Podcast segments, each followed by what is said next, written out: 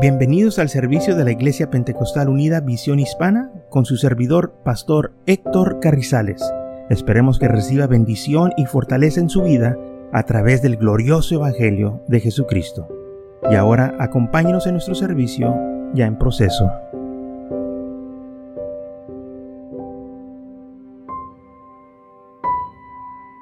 Entonces la iglesia no estaba saliendo a hacer su trabajo.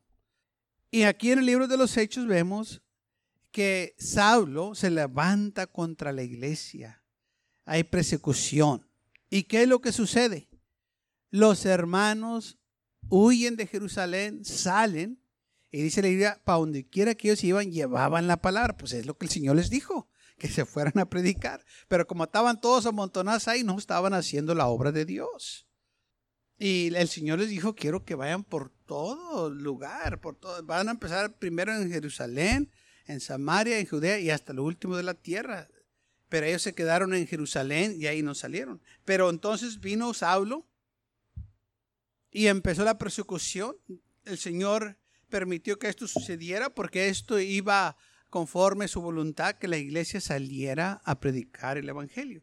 Y fíjense lo que pasó en Hechos capítulo este, 8, dice la Biblia, que eh, en versículo 4, pero los que fueron esparcidos iban por todas partes anunciando el Evangelio. Y eso fue lo que les dijo el Señor. Váyanse y anuncien el Evangelio, pero no, quieren estar todos ahí amontonados. El Señor les dijo, no, quiero que se vayan a predicar. Y entonces dice la Biblia, entonces Felipe descendió a la ciudad de Samaria les predicaba a Cristo.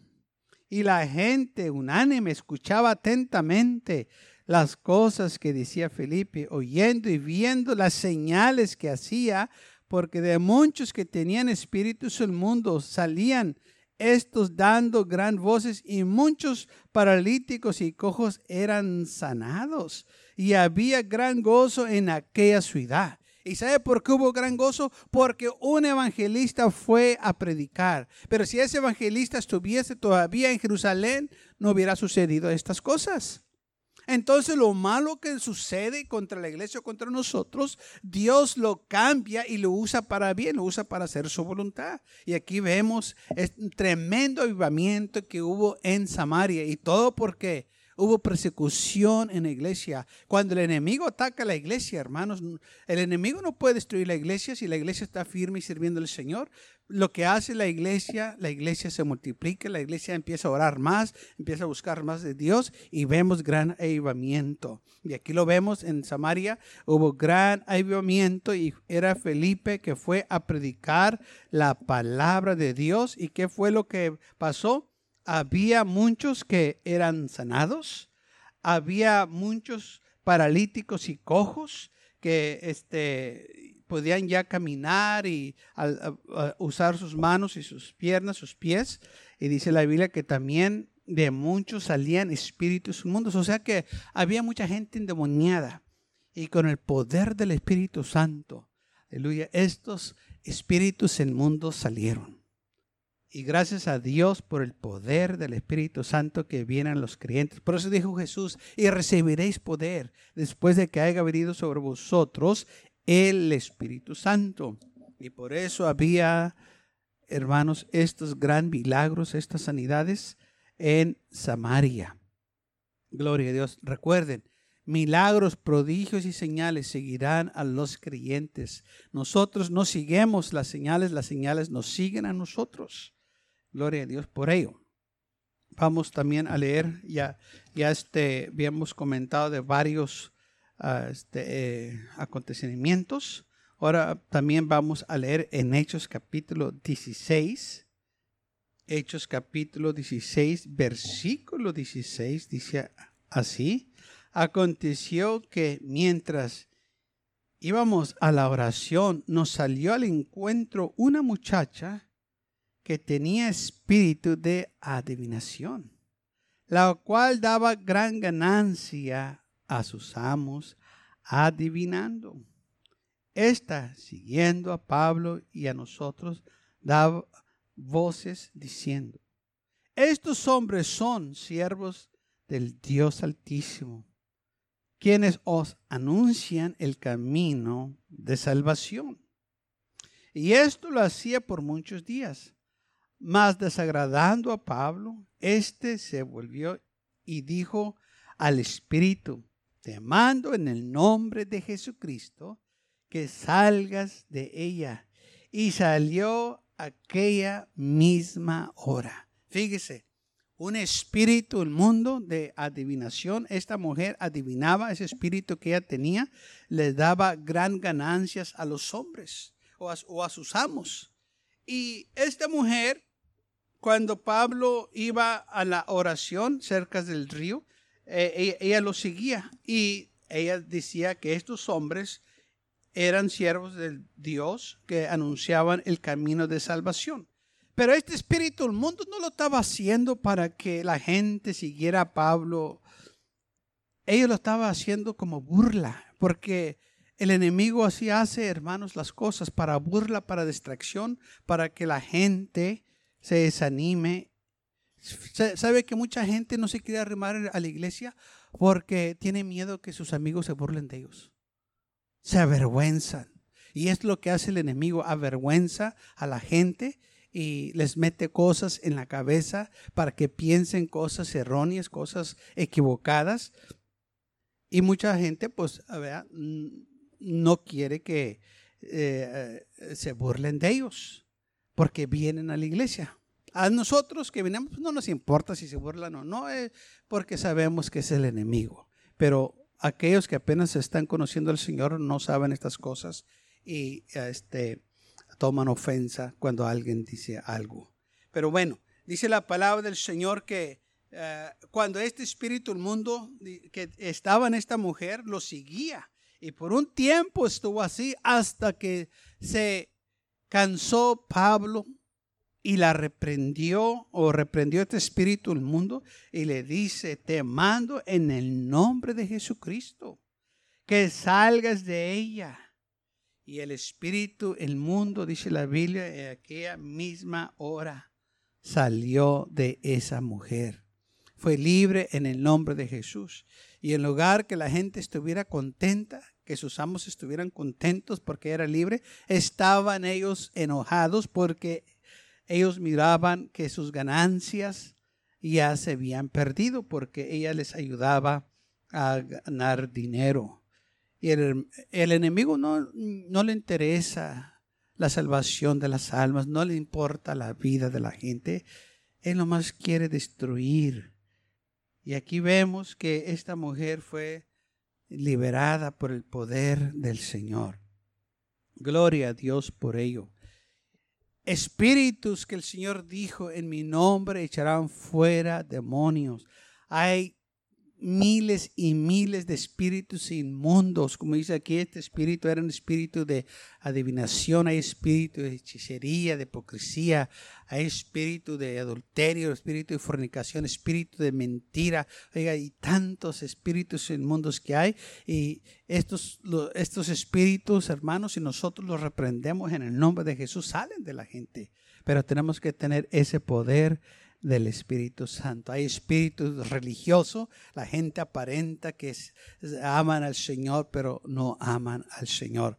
Y, el espíritu religioso, la gente se confunde que, es, son de Dios, pero no es de Dios. Hay un testimonio que eh, me dijeron que había un hombre y este hombre, según, sabía mucho la palabra de Dios.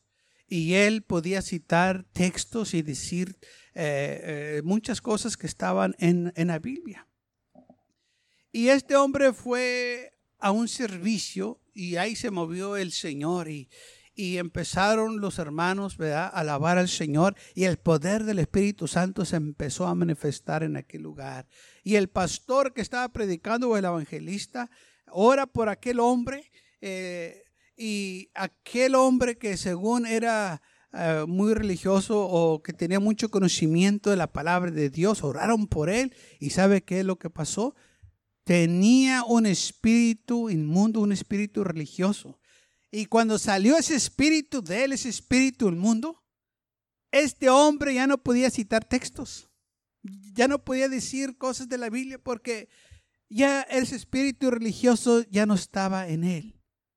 Mientras el espíritu, el mundo religioso que estaba en él, oiga, él podía citar textos y decir eh, las historias de la Biblia que estaban ahí, todo muy bien. Pero una vez que ese espíritu fue echado fuera con el poder del Señor, este hombre ya no podía citar los versículos de la Biblia. Espíritu religioso. Y así hay muchos. Tienen este espíritu, el mundo, y ni saben. Y piensan que no lo tienen porque pueden citar textos. Oiga, el diablo le citó textos a Jesús cuando el diablo lo tentó, cuando el Señor había ayunado por 40 días y 40 noches, cuando estaba en el desierto. Se le dice que el diablo se le apareció y el diablo le dijo, bueno, escrito está. Y le empezó a citar textos. Pero el Señor dijo, no, tú estás usando mal la palabra. Y el diablo usa la palabra de Dios para mal, no para bien. Y entonces, hermanos, hay muchas clases de espíritus en el mundo. Por eso dice la Biblia, prueba los espíritus. Tenemos que probarlos, tenemos que ver si estos que dicen que aman al Señor o, o, que se profetizan que son algo grande o que se proclaman apóstoles o profetas, vamos a ver si van conforme la palabra de Dios o lo que predican, porque muchos predican cosas que ni están en las escrituras. Dicen cosas que la Biblia no puede apoyar. Inventan cosas que no tienen nada que ver con las cosas del Señor. Y todo por tomar ventaja de la gente y robarlos. Porque es lo que hacen. La palabra de Dios no es para hacer daño a la gente, es para bendecir es para que la gente sea salva, es para que la gente eh, tenga una vida mejor. Y la palabra del Señor, hermanos, lamentablemente muchos la han usado para mal. Pero la iglesia verdadera la usa para bien. Y cuando se predica hay gozo, hay paz, hay alegría, hay avivamiento. Y es lo que nosotros queremos hacer, predicar la palabra del Señor eh, correctamente, no adulterando la palabra de Dios como muchos lo han hecho sino que tenemos que dar la palabra del Señor, aleluya, así como está escrita. Y dice la palabra de Dios que también hubo una situación en que Pablo tuvo que, este, cuando, estaba, ah, aquí en el libro de los Hechos, cuando estaba pasando por las regiones de, eh, que estaba en Corintios y que Pablo fue por Éfesos, dice la Biblia que había, hay gente que estaba enferma y, hay en Hechos capítulo 19 fue cuando Pablo oró por los discípulos de Juan para que recibieran el Espíritu Santo y lo recibieron y, y luego los bautizó y la historia continúa ahí que dice que Pablo se quedó ahí un espacio de dos años. De manera de que todos los que habitaban en Asia, en Asia judíos como griegos oyeron la palabra del Señor. Entonces por dos años Pablo estuvo predicando y esta historia se encuentra en Hechos capítulo 19, versículo 11. Y dice la Biblia, y hacía Dios milagros extraordinarios por manos de Pablo. La Biblia no entra en detalles qué fueron los milagros que hizo, pero usa una palabra tremenda, extraordinarios cosas que no se habían visto, cosas que el hombre no se imaginaba que podían suceder, estaban sucediendo. Y cuando la Biblia dice eran extraordinarios, es que fue algo grande, algo maravilloso, algo que dejó la gente asombrada, algo que la gente, hermanos, hasta el más incrédulo no podía negar. Que algo había sucedido y que era, ¿qué pasó? El poder de Dios se estaba manifestando en aquel lugar. Dice el versículo 12 que de tal manera que este, se llevaban a los enfermos los paños o delantares de su cuerpo y los, las enfermedades se iban de ellos y los espíritus inmundos salían las cosas que venían en contacto con Pablo, la gente los llevaba a sus seres queridos que estaban tirados allá en, sus casas y eran sanados. Y no nomás la gente sanaba, sino que también dice la Biblia que los espíritus malos salían de la gente, los espíritus inmundos estaba sucediendo. Estos son los que dice la Biblia, los señales que iban a seguir y también los milagros extraordinarios, lo que Dios estaba haciendo por medio de estos hombres. Esto era, hermanos, lo que el Señor dijo que iba a suceder. Y mayores cosas harán en mi nombre. Porque también dice la Biblia que este, había muchos que estaban enfermos. Y cuando Pedro iba pasando, dice la Biblia que los ponían cerca de la calle para que aún la sombra de Pedro al pasar este, podía tocarlos. Milagros tras milagros que estaban sucediendo. La iglesia estaba en avivamiento. ¿Y sabe cómo empezó este avivamiento, hermano? En el día del Pentecostés, con el poder del Espíritu Santo, pero ahí no terminó, vino persecución y el avivamiento aún creció más. Y ahora lo vemos, este avivamiento extendiéndose por toda Asia, por todo el mundo, se estaba desparramando la palabra de Dios, porque donde quiera que iban estos hombres o la iglesia, se estaban predicando la palabra de Dios y estaba llegando la salvación a la gente, a los gentiles, aquellos que no conocían al Señor, aquellos que estaban en tinieblas, ahora la luz había llegado.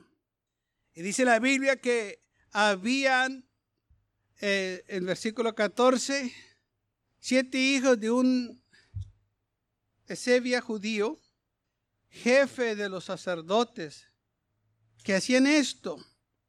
Eh, este, mirando estos hombres, que lo que decía Pablo, dice la Biblia, pero algunos de los judíos exorcistas abundantes intentaron invocar el nombre de Jesús, del Señor Jesús, sobre los que tienen espíritus malos, diciendo, os conjuro por Jesús, el que predica Pablo. Y estos eran estos eh, siete hijos de este hombre, Ezebia, que era el sacerdote.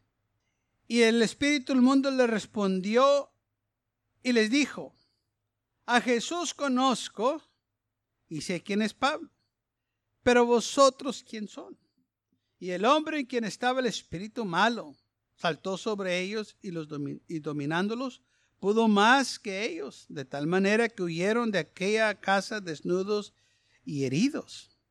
Y esto fue notorio a todos los que habitaban en Éfeso, así judíos como griegos, y tuvieron temor todos ellos. Y era magnificado el nombre del Señor Jesús.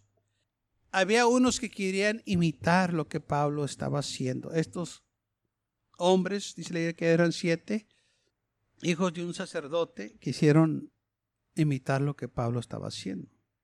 Y le dijeron al espíritu del mundo, sal en el nombre de Jesús en quien Pablo predica.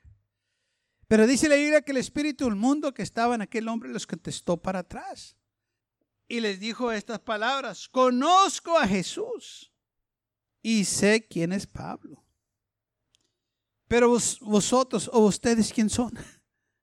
Ustedes no tienen poder para echarme a mí afuera. Y dice la Biblia que ese espíritu les saltó sobre ellos y los golpeó y salieron desnudos de aquella casa. Él es, el diablo sabe quién tiene el poder de Dios y quién no. El diablo sabe quién sirve al Señor. Hace tiempo para atrás estábamos aquí en, la iglesia y habíamos tenido un servicio y se terminó el servicio y, como de costumbre los hermanos salieron, pero hubo unos que se quedaron afuera y este, antes de entrar a la iglesia a la puerta y yo estaba adentro todavía este, hablando con unos hermanos cerca del púlpito y de repente se oye una legata allá afuera y alguien vino y me dijo, pastor, hay problemas allá afuera. Y lo que estaba sucediendo es que un hombre que iba pasando por la calle entró a la propiedad de la iglesia y miró unos hermanos que estaban hablando afuera eh, este, en la iglesia, cerca de la puerta de la entrada, y les empezó a atacar, a decir palabras y empezó a gritarles y, y, a decirle tantas barbaridades y los hermanos estaban tan asustados que no sabían qué hacer. Los tenía contra la pared y aquel hombre manoteando y gritando y alzando la voz fuerte. Y fue cuando me dijeron a mí, pastor, algo está pasando allá afuera y fui pronto. Y hermanos, llegué yo a la puerta. Y cuando yo llegué a la puerta, aquel hombre se voltea y grita y me apunta y me dice, tú no te me acerques, yo sé quién eres, no te me acerques. Y se dio la vuelta y se fue corriendo. Yo no le dije nada. Pero al momento que él me vio, que me acerqué a la puerta, empezó a, gritar. Y me dijo, tú no te me acerques, yo sé quién eres. Y ya cuando se fue corriendo, los hermanos que estaban afuera, que aquel hombre los estaba atacando, me dijeron, pastor, ¿lo conoce? Dije, no, yo no lo conozco. Dice, ¿y por qué él lo conoce a usted? Dije, pues, ¿por qué crees? Dije, ¿por qué no lo reprendieron? ¿Por qué no hicieron algo? Y se quedaron avergonzados. Sabe que el enemigo sabe, hermanos, quién está, sirviendo al Señor y quién no. Y lamentablemente estos hombres eh, este, no pudieron hacer nada. Les faltaba el poder no tenían autoridad. Por eso dice la Biblia que nosotros tenemos que estar llenos del poder de Dios para poder pelear la buena batalla. Estamos en una batalla espiritual. El enemigo va a hacer todo lo posible por atacarnos. Y nosotros no podemos, hermanos, ser cristianos débiles. Tenemos que ser fuertes en Cristo Jesús. Gloria a Dios. En Hechos capítulo 28, cuando Pablo ya iba rumbo a Roma, hay una historia en que ellos, ¿verdad? Yendo a Roma, se eh, tuvieron que quedar en una isla, la isla se llamaba Milta, porque hubo un, una tempestad. Y este, llegaron a esta isla y vamos a leer lo que dice la palabra del Señor en Hechos capítulo 28, versículo 1. Dice, y estando ya salvos, supimos que la isla se llamaba Milta, Malta, y los naturales nos trataron con no poca humildad, porque encendieron un fuego, nos recibieron a todos a causa de la lluvia que caía y del frío. Entonces, habiendo recogido Pablo algunas ramas cercas, las echó al fuego, y una víbora, huyendo del calor, se le prendió en la mano. Cuando los naturales vieron la víbora colgando de su mano, se dijeron uno al otro, ciertamente, este hombre es homicidio. A quien escapó del mar, la justicia no deja vivir. Pero él, sacudiendo la víbora en el fuego, ningún daño pereció. Ellos estaban esperando que él se hinchase o cayese muerto de repente. Mas habiendo esperado mucho y viendo que ningún mal le venía, cambiaron de parecer y le dijeron, es un Dios. No, no es un Dios, es un hombre que confiaba en el Señor. Porque eso fue lo que dijo el Señor. Levantarán serpientes y no les harán daño. Ahora, Pablo no fue a buscar la serpiente, él andaba agarrando, este, ¿cómo se llama? Leñas, o un leño ahí, este, para el fuego. Él andaba recogiendo algo para echarle al fuego. Estas ramas secas tenía ahí, estaba ahí una serpiente escondida. Él no fue al propósito agarrar esa serpiente, no. La serpiente estaba ahí, Pablo no la vio, pero la serpiente le, le mordió. La Biblia no dice que lo mordió en detalle, pero sabemos que lo mordió porque estos hombres esperaban que cayera muerto o que se hinchara. Entonces ellos sabían, eh, este hombre es lo que le va a pasar, porque le mordió esta serpiente. Pero dijo el Señor, levantarán serpientes y no vas a pasar daño. Y aquí lo vemos. Todo lo que el Señor les dijo, hermanos, estaba sucediendo. La palabra de Dios no se equivoca, el Señor no se equivoca. Y dice la Biblia que cuando no sucedió nada, estos hombres cambiaron de parecer. La serpiente se, eh, se le prendió a Pablo. ¿Y qué es lo que hace Pablo? La sacudió y la echó al fuego. Qué autoridad tremenda. ¿eh? Mucha gente mira una víbora y corre. Aleluya. Y eh, Pablo aquí la echó al fuego. Gloria al Señor. Bueno, y no culpamos a nadie que corre una serpiente, ¿eh? porque pues nuestra primera uh, mente es me va a morder y pues no quiero que me muerda y corremos. Pero Pablo, con la autoridad que él tenía, aleluya, dijo, serpiente, te reprendo en el nombre del Señor y la avientó al fuego. Pero los que estaban ahí, los naturales o la gente de la isla, ellos pensaban que Pablo había hecho algo malo. Porque, pues, aunque se libró del mar, dice la justicia no lo deja vivir, ciertamente es homicidio. Ellos ni sabían, pero se estaban imaginando cosas. Pero al ver que Pablo no cayó muerto como ellos pensaban, o que se hinchase, dice la Biblia, cambiaron de parecer. Y habiendo esperado mucho que ningún mal viniera a él, cambiaron de parecer y dijeron, es un Dios. Porque Pablo, hermanos, servía al Señor, andaba predicando, el Señor lo estaba protegiendo. Y aquí vemos que se están cumpliendo las escrituras. Y dice la Biblia, en aquellos lugares había propiedades de un hombre principal de la isla llamado Pablío, que nos recibió y hospedó solícitamente tres días. Y aconteció que el padre de Pablío estaba en cama, enfermo de fiebre y de desentería, y entró Pablo a verle. Y después de haber orado, le impuso las manos y le sanó. Hecho esto, también los otros que en la isla tenían enfermedades vinieron y eran sanados. ¿Vio? Lo que estaba sucediendo, avivamiento. Algo malo le sucedió. Eh, este, eh, hubo un accidente, pero ahora viene avivamiento los recibieron bien. Un hombre que era un principal de la isla los tuvo en su casa y cuando Pablo entró a la casa se dio cuenta que el, el, padre de Pablo estaba enfermo, orando por él, le puso las manos, el Señor lo sanó. Y cuando se dieron cuenta, la gente de la isla, pues empezaron a traer sus seres queridos que estaban enfermos. Y Pablo oró por ellos, y dice la Biblia, y eran sanados. Hermanos, donde quiera que uno va con la palabra de Dios, cosas grandes van a suceder. Cosas tremendas. La iglesia, donde quiera que esté, en cualquier situación que se encuentre, si nosotros seguimos confiando en el Señor, vamos a ver la mano de Dios.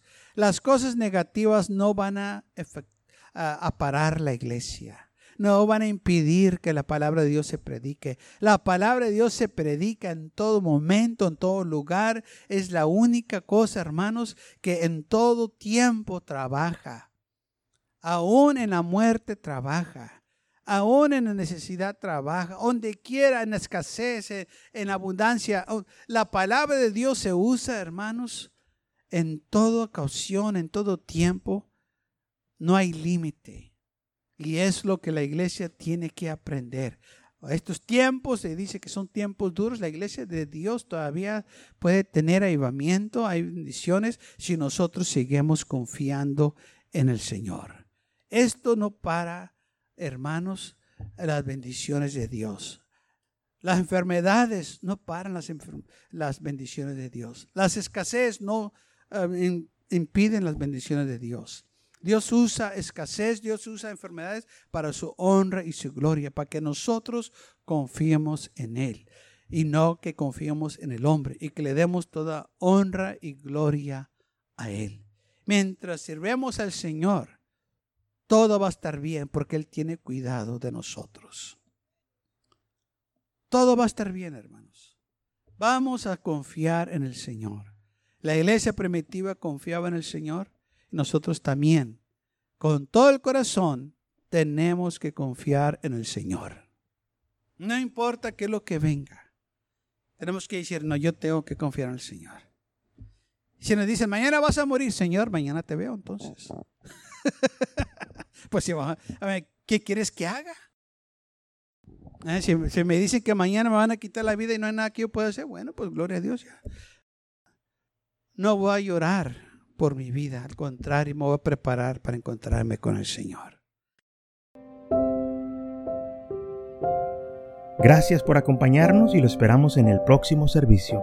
Para más información, visítenos en nuestra página web macallen.church. También le invitamos que nos visite nuestra iglesia que está ubicada en el 2418 Bowman Avenue con esquina calle 25 en McAllen, Texas 78501.